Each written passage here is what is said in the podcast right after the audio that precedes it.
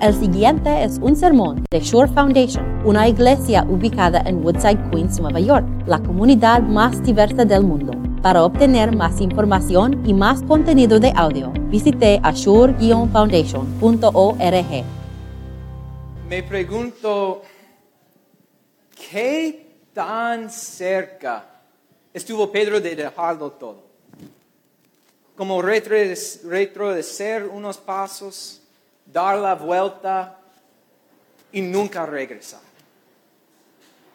Aquí estaba Pedro tratando de ayudar a Pedro, tratando de ser un buen amigo. Y tú sabes lo que pasó.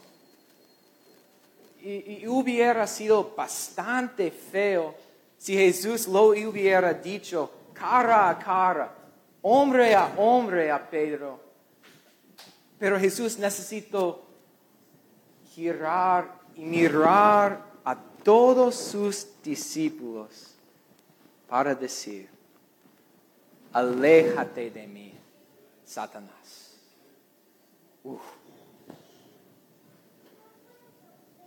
No, yo no puedo creer que Pedro querría hacer única cosa más que, que oír y orar en su alambrada. Pero Jesús no permitió ese pasar tampoco. Él llamó a la multitud para que vengan y, escuchen a un mensaje. Para que aprenden una cosa, que simplemente es, nunca hagas una cosa tan estúpido como lo hizo Pedro. Nunca lo hagas. Hoy día estamos, estamos enfocándonos en un Jesús aterrador. Pero Jesús no está yendo malo sin razón. Él tiene un propósito. Él quiere que sepamos esta mañana una cosa. Una cosa. Y si entendemos esta, una cosa, valió la pena. Imagino que una de las cosas peores por Pedro es cómo bien parecían todas las cosas antes de este. Porque Pedro había, había visto a Jesús sanando a la gente y, y caminando sobre las olas y repartiendo comida a los miles, muchos milagros. Y no solamente lo que Jesús hizo, pero también las palabras con autoridad. Y cuando miramos a la, relación entre Pedro y Jesús, esto fue un, punto grandísimo en su, amistad, porque en, el empiezo de nuestro texto uh, escuchamos a que Pedro tenía tuvo una confesión, una confesión grandísimo, grandísimo, porque Jesús estaba, les estaba preguntando a la gente, ¿quién dicen la gente que soy yo? Y los discípulos dijeron, pues algunos dicen Juan el Batista, otros Elías, otros unos de los profetas. Y Jesús, ¿quién dices ¿quién dicen ustedes discípulos quién soy yo? Y había silencio. Hasta que, que Pedro tuvo la gran confesión, eres el Cristo, el Mesías. Eso fue una gran confesión, tan grande que Pedro recibió un nombre nuevo. Pedro, piedra, porque su confesión fue tan, tan sólida cómo bien parecían todas las cosas. Pero no, no toma mucho tiempo hasta que podemos ver que, que habían problemas. Que aunque Pedro, Pedro habló las palabras correctas, no entendaba, entendía lo que estaba pasando. Y tenemos la primera pista de esto en versículo 30.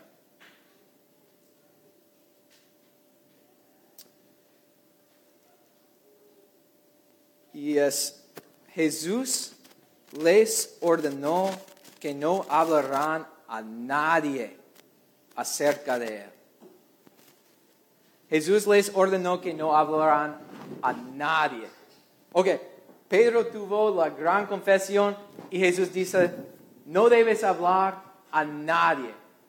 Y inmediatamente escuchamos versículo 31, luego Jesús comenzó a enseñarles. Ok, Pedro tuvo la gran confesión y Jesús dice que él no debe hablar, pero inmediatamente después Jesús empezó a hablar sobre sí, mismo, cómo y, por qué, por qué después de cada milagro Jesús diría a, a los que a los a ellos que no deben deben hablar de él. ¿Por qué? ¿Por qué? Pues la respuesta es un poco triste. Es que Jesús sabía que solamente entenderíamos la mitad de la verdad. Solo entenderíamos la mitad de la, de la verdad de quién es el Cristo. Entonces, Jesús tuvo que enseñarnos y a Pedro lo que significa ser el Cristo. Pero es chistoso, ¿no? Porque cuando Jesús empezó a enseñar a los discípulos y a todos, es Pedro que es Pedro quien trata de enseñar a Jesús. Jesús está diciendo, tengo que sufrir, tengo que morir por ti. Y Pedro está escuchando y diciendo, ¿de qué hablas, Jesús? No, no, no entiendes. Eres el Cristo. No necesitas sufrir, no necesitas morir. Y esas palabras son las palabras más satánicas del mundo. Porque puedes imaginar un mundo donde Jesús no murió, donde nuestros pecados no son, no somos salvados. Esto es satánico. Entonces Jesús necesitó enseñar a Pedro lo que significa que Jesús tiene que ser el Cristo.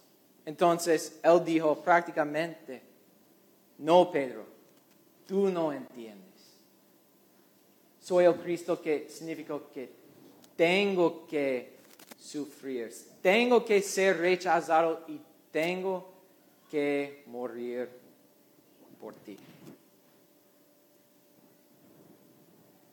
Y esto es el mensaje tan importante que Jesús hizo estas, estas cosas a Pedro. Jesús pensó que esto fue tan importante y, fue tan, tan malo en un momento, ¿no? Muy humillante, pero también todavía, dos mil años después, todavía estamos hablando de Pedro y esto. Eh, eh, Jesús avergonzó mucho a Pedro. Para que sepamos una cosa. Yo voy a preguntarte, ¿valió la pena? ¿Valió la pena de todo lo que hizo Jesús a Pedro? ¿Entiendes la, la única cosa que, que Jesús quiere que sepamos esta mañana? O solamente ves la mitad de la verdad? Yo quiero enfocarnos en una palabra, pues dos, palabras. Tiene que, tiene que. Luego es en versículo 31. Luego comenzó a enseñarles. El hombre, el hijo del hombre tiene que sufrir muchas cosas y tiene que ser rechazado por los ancianos de los jefes, por los jefes de los sacerdotes y por los maestros de la ley. Es necesario que lo maten y que a los tres días resucite. ¿Entiendes? ¿Entiendes lo que significa que Jesús tiene que morir por nosotros? Cuando, cuando ves a tu pecado, un pecado, un pecado tan pequeño, ves a este pecado como un clavo en la mano de Jesús. Ves a tu pecado favorito como una corona de espinas en la cabeza de Jesús. O solo ves a, las cosas humanas, que, que, nadie puede verlo y, que, no está, ah, que no, sí, no hay problemas con, con nadie. Pero está, si estamos hablando y mirando las cosas así, estamos mirando a la mitad de la verdad. Porque nuestra, nuestro pecado es una ofensa grave a Dios. Es grave. Entonces, no debemos minimizar nuestro pecado. Porque el Hijo del Hombre, Jesucristo, tuvo que morir un pecado tuyo y mío, un pecado. Pero quiero decir que la palabra, las palabras tienen que, tienen mucho más alegría que tristeza. Porque en las palabras tiene que hay el evangelio total de nuestro Salvador. Porque voy a decirte una cosa. Jesús no necesitó morir por ti. Él no necesitó. No estamos alimentando a Dios. No, no es que somos tan buenos amigos que Él nos necesita. No. Pero todavía Marcos dice, Jesús tiene que morir por nosotros. Él tiene que, porque nos ama tanto. Es el amor de, de un mamá que necesita proteger a su hija. Es el amor de, de un esposo que necesita proteger a su esposa. Y muchísimo más es el amor de nuestro Dios, que tuvo que morir por ti. Porque te ama tanto. Esto es la única cosa que Jesús querría compartir con ustedes. Que Jesús tuvo que ser el Cristo por ti, por tu pecado y porque te ama tanto. Quiero tomar un momento y reflexionar en esta cosa. Tengo tres reflexiones cortas de esta verdad. Primero, va a cambiar nuestras vidas.